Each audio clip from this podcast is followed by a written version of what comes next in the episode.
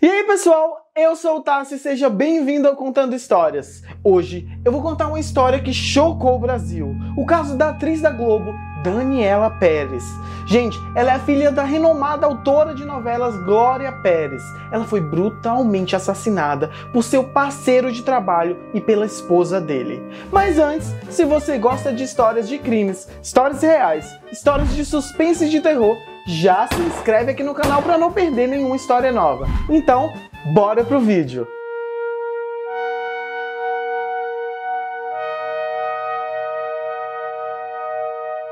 Gente, Daniela Pérez nasceu em agosto de 1970 no Rio de Janeiro e era a única filha de Glória Pérez, né? A renomada autora de telenovelas. Além de atriz, ela também era dançarina, mas estava se dedicando às telinhas quando a sua vida foi interrompida no auge da sua carreira. Interpretando Yasmin Corpo e Alma, novela da Globo escrita por sua mãe, Daniela contracenava com Guilherme de Pádua, que não estava satisfeito, gente, com o rumo que a história do seu personagem estava tomando e com a redução de tempo de tela. Os colegas de elenco haviam notado que há algum tempo Guilherme perseguia Daniela pelos estúdios da Globo, pressionando-a para que ela pedisse a Glória para dar mais importância ao personagem dele na obra. Na noite do dia 28 de dezembro de 1992, Daniela estava voltando para casa, né, depois das gravações, quando foi emboscada ao parar para abastecer. Avistando Guilherme, ela saiu do carro para entender o que havia acontecido, mas ao se aproximar do colega de trabalho, foi atingida por um soco e desmaiou. Guilherme de Pádua a jogou no banco de trás do seu carro e a sua esposa Paula Tomás o conduziu até o local do crime, com ele acompanhando na direção do carro de Daniela. De acordo com o laudo, Daniela foi arrastada pelo local e sofreu de 16 a 20 perfurações pelo corpo quatro no pescoço, oito no peito, seis nos pulmões e outros em pontos não vitais. Pelos ferimentos, foi estimado que Daniela tenha morrido em dois minutos. O laudo do Instituto Carlos Éboli esclarece alguns pontos importantes para a solução do crime. Segundo os peritos, a atriz Daniela Pérez foi atacada ao lado do carro dela e desmaiou. A prova é o chaveiro dos cortes caído perto do meio-fio. Os tênis e as roupas da atriz estavam sujos de terra, mostrando que ela foi arrastada até o local onde foi morta. Gente, após o assassinato, o casal levou o carro até um posto de gasolina e pediu que ele fosse bem lavado, tentando eliminar os vestígios do crime. Outra testemunha importante para a acusação é o também frentista Antônio de Moraes, de outro posto de gasolina, que lavou o banco traseiro do carro de Guilherme de Pádua na mesma noite do crime, que estaria sujo de sangue. Paula, grávida de quatro meses, foi dormir ao chegar em casa. E eu não sei como é que você vai dormir depois que você faz um negócio desse, né? E o Guilherme foi fazer uma caminhada em Copacabana, onde pode ter descartado a arma do crime. A primeira hipótese foi de que uma tesoura teria sido usada, mas ela provocaria ferimentos nas mãos de ambos pela forma de segurá-la. Isso descartou a ideia. A segunda é de que teria sido usado um punhal, o que se mantém até hoje. O corpo foi encontrado graças a um advogado que passava pelo terreno na hora do crime. Estranhou os dois carros parados no local. Hugo da Silveira então anotou as placas e ligou para a polícia, que encontrou apenas o veículo de Daniela abandonado ao chegar. Andando pelo terreno, um dos policiais tropeçou no corpo da atriz. No dia seguinte, ao visitarem os estúdios da Globo, procuraram por um Santana de placa OM 1115 e os oficiais encontraram uma placa parecida, LM 1115, cujo proprietário era Guilherme de Pádua. Gente, a polícia descobriu que o ator alterou a letra com fita isolante, o que evidenciava a premeditação do crime. Ele negou envolvimento, mas confessou após a apresentação de provas. Ele e a esposa foram presos no dia 31 de dezembro e Guilherme afirmou que teria sido motivado pelo assédio que sofria por Daniela, mas isso foi descartado por pessoas que acompanhavam os dois no dia a dia. O ciúme de Paula pelas cenas do casal na novela tornou-se também uma teoria, mas a tese usada no julgamento foi a do descontentamento de Pádua com o rumo que o seu personagem estava tomando na novela, e a crença de que Daniela teria influenciado a sua mãe nas decisões do roteiro. Em 1997, Guilherme foi condenado a 19 anos de reclusão e Paula a 18 anos e 6 meses, dos quais ambos já haviam cumprido 4 anos. O filho do casal nasceu na prisão e eles se separaram pouco tempo depois, devido às versões que Pado teria dado em depoimento que culpabilizavam Paula. No momento em que uma partiu para cima da outra, o único ímpeto que eu tive foi de defender a Paula. Então segurei a Daniela com muita força. Na época eu estava muito forte. Segurei ela com um dos braços enquanto empurrava a Paula com o outro. Nisso a Daniela pesou. Pesou e eu fui junto, porque eu não estava esperando aquele peso. Caiu no chão. Eu tinha que forjar alguma coisa. Então, segundo a Paula me diz, ela não tentou matar, porque ela, pra gente ela já estava morta. E até hoje eu acredito que ela estava morta. Guilherme descreve os momentos finais em que, segundo ele, Paula dava os golpes de tesoura em Daniela.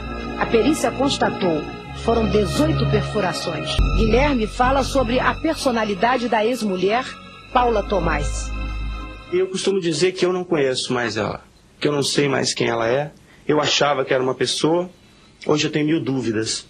Paula Tomás contesta as alegações de Guilherme de Pádua. Ela afirma que não estava presente à cena do crime. Apenas dois anos e nove meses depois da sentença, ambos conseguiram liberdade condicional. Brasil, né, gente? Depois dessa decisão, Glória desabafou dizendo, abre aspas, todo o sofrimento daquela noite que fui buscar minha filha morta apunhalada e desovada em um matagal. Os cinco anos de exposição pública, a espera pelo julgamento. O peso disso tudo caiu em cima de mim. Foram sete anos em um segundo. Será que a vida da minha filha vale assim tão pouco? Gente, mesmo abalada, Glória voltou ao trabalho uma semana após o crime, incluindo a demora da justiça e a inadequação do Código Penal como temas na novela. A sua filha foi homenageada e o personagem do Guilherme não apareceu mais na trama. Gente, uma curiosidade aqui muito importante. Glória foi responsável por criar uma petição que mudou o Código Penal. Graças a ela, homicídio qualificado praticado por motivo fútil ou cometido com crueldade passou a integrar o rol dos crimes hediondos. Nós conseguimos, eu e a Jocélia, né, em três meses, reunir 1 milhão e 300 mil assinaturas e com isso nós conseguimos fazer passar a primeira emenda popular da história do país. Crime, do crime de ontem. Isso, nunca nenhum partido político tinha conseguido isso. Agora, se você parar e, pensar o que isso significa, equiparar a vida humana à vida de um papagaio. Porque até a passagem dessa lei, matar papagaio era crime hediondo. A pessoa tinha que responder presa, não tinha direito à fiança, não tinha direito a pegar ali. E matar gente não era. Ó, antes de continuar o vídeo, quero te pedir para deixar o seu like se você chegou até aqui e se inscrever no canal se você gosta desse tipo de conteúdo. Recado dado, então vamos continuar o vídeo. Atualmente, Guilherme é pastor evangélico em Belo Horizonte e apareceu novamente na mídia quando foi visto em uma manifestação pró-Bolsonaro em 2020, ao lado da sua atual esposa Juliana Lacerda. Aqui no Congresso Nacional, agora estamos indo ali isso mesmo. Dá beijo, Marco. Beijo, beijo, Marco. Hum, Estamos indo ali para a manifestação. Né? Em prol do Brasil.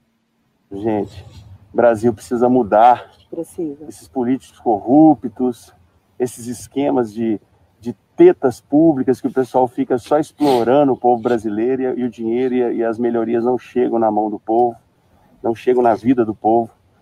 Se Deus quiser, o Brasil vai mudar, né, meu amor? Se Deus quiser, amor. Beijo, beijo. Tchau, gente. Após anunciarem o documentário sobre o crime, Pádua parou de atualizar o seu canal no YouTube e migrou de uma conta de 40 mil seguidores no Instagram para uma privada com apenas 600 seguidores. Paula, em 2021, entrou com uma queixa-crime contra a Glória por difamação e ameaça. Essa aí tem coragem, né, gente? Olha, o motivo teria sido uma declaração de Glória sobre a Paula investir na carreira de atriz da sua filha de apenas 5 anos. Abre aspas.